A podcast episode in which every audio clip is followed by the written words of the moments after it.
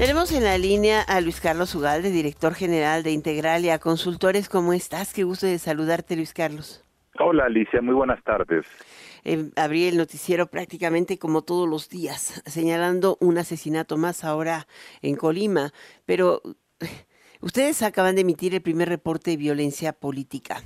Esta puede ser un jugador eh, terrible en el proceso electoral en curso. Lo es desde hace mucho tiempo y cada vez es más importante, eh, al extremo de que el mayor riesgo de sobrevivencia de la democracia mexicana eh, es el crimen organizado. En muchos territorios del país eh, ya no hay voto libre por la sencilla razón de que el crimen organizado define quiénes son los candidatos, define quiénes son los ganadores, define a los perdedores, fondea de manera ilegal campañas, eh, altera votaciones si le conviene el día de la jornada, ejecuta candidatos y cuando eso ocurre, pues ya no hay voto libre. Es decir, la democracia se nos está erosionando en aquellas zonas donde el, eh, donde el crimen organizado manda. Y como tú sabes, cada vez son más regiones en varios estados del país donde lo que manda es el jefe del grupo delincuencial eh, principal. Esa es la realidad que haya o no haya ejecutados, muertos, como hubo en Colima y como hubo en Zacatecas tan solo en los últimos días, pues es una faceta, pero en buena parte de las ocasiones, Alicia, el crimen organizado somete de manera silenciosa, eh, de manera este, voluntaria a las comunidades, a las poblaciones que ya saben que quien manda y quien les da dinero y quien los sostiene es el crimen organizado. Entonces es, en los hechos, la autoridad moral, política en muchos lugares. Ahora, eh, en este informe algo me llama poderosamente la atención, ¿cierto? Hay, hay lugares como muy conocidos, el caso de Guerrero es ahorita en Michoacán, Colima, Jalisco, eh, Chiapas, eh, Morelos, pero cada vez creo que hay, ni siquiera Tlaxcala se salva o, Aguascalientes, que eran eh, entidades en donde no, eh, había muy poca criminalidad, o es el caso de Quintana Roo y de, y de, y de, Yucatán. ¿Cómo, eh, ¿Cómo identifican la violencia política? con financiamiento de campaña, con imposición de candidaturas, con... Mira, la, la, la, la violencia, la digamos, hay, hay un tema de incidencia que a veces acompañada de violencia y a veces no. Es como la imposición en una familia, cuando el marido o, la mujer son impositivos, a veces lo hacen a golpes y a veces lo hacen con violencia pasiva. El crimen organizado impone su ley a veces eh, por, por las buenas, es decir, dando dinero, construyendo la iglesia del pueblo y la comunidad se somete voluntariamente, a veces por las malas imponiendo, extorsionando, amenazando, matando. Eh, el gran problema de esto es que pues cada vez más en más regiones del país que antes no ocurría está pasando este fenómeno. ¿Por qué? Porque cuando no detienes un fenómeno como el negocio, es un negocio y el negocio atrae a mucha gente y cuando no se detiene este se multiplica. Ese es el tema. Entonces nosotros publicamos un reporte de violencia política, pero en este reporte advertimos que hay un tipo de violencia pasiva eh, en donde se somete a la población sin necesidad de usar la violencia abierta, sino la violencia pasiva que es la amenaza, la inducción, la coacción, eh, el que los el crimen organizado define quiénes son los candidatos, etcétera, etcétera.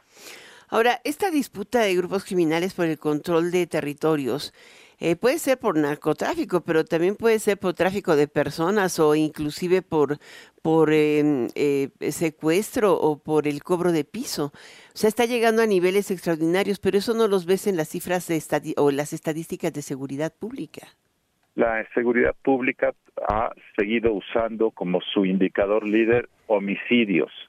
Eh, o tráfico de drogas o de comisos, pero cada vez más, como tú dices, eh, el crimen organizado abarca extorsión, abarca tráfico de personas, abarca eh, el control de la distribución de medicamentos, la, el cobro de piso en mercados populares, eh, la venta de cerveza, la regulación de las ferias populares, es decir, el negocio se está expandiendo y entonces pues ya, no, o sea, eh, que cuántos muertos hay eh, ha sido siempre como el indicador de dónde está fea la cosa, pero hay muchos lugares donde ya no hay muertos, pero hay sometimiento por extorsión, cobro de piso, control de mercados, etcétera, etcétera, y esa es una nueva modalidad de tal forma que cuántos ejecutados hay ya no es el único indicador relevante. ¿Y por qué se nota más en los alcaldes, en los presidentes municipales o en ahora, no, eh, los que trabajan ahí en los ayuntamientos?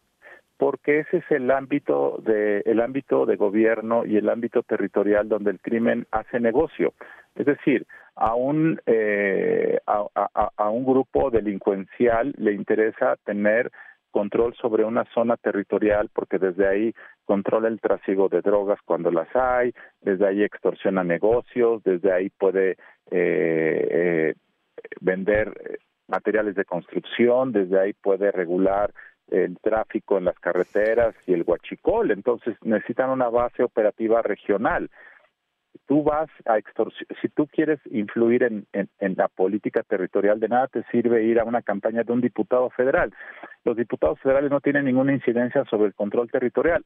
Sí lo tienen los alcaldes, los regidores, porque ese es el ámbito en donde ellos actúan. Por eso es que las elecciones de ayuntamientos son el lugar primordial donde el crimen organizado quiere controlar también las gubernaturas y seguramente ahí el fenómeno se está empezando a acrecentar eh, y por eso es que estas son las elecciones que más llaman la atención porque en este 2024 en 31 entidades va a haber renovación de presidencias municipales y ayuntamientos.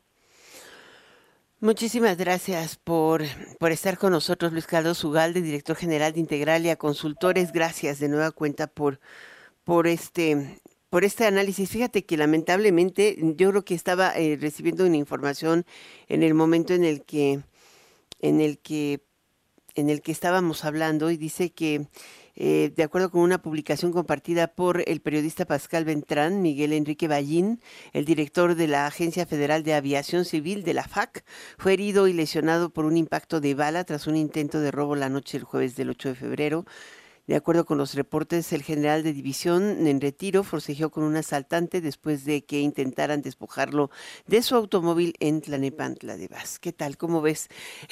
Pero da la casualidad de que es el director de, de la agencia civil, de la agencia de aviación civil. Qué, qué impresión, ¿no? Así es, el país se nos está deshaciendo entre las manos con la negligencia, la omisión del gobierno federal. Me quedo con esto. Muchas gracias, Luis Carlos. Gracias, Alicia. Hasta luego.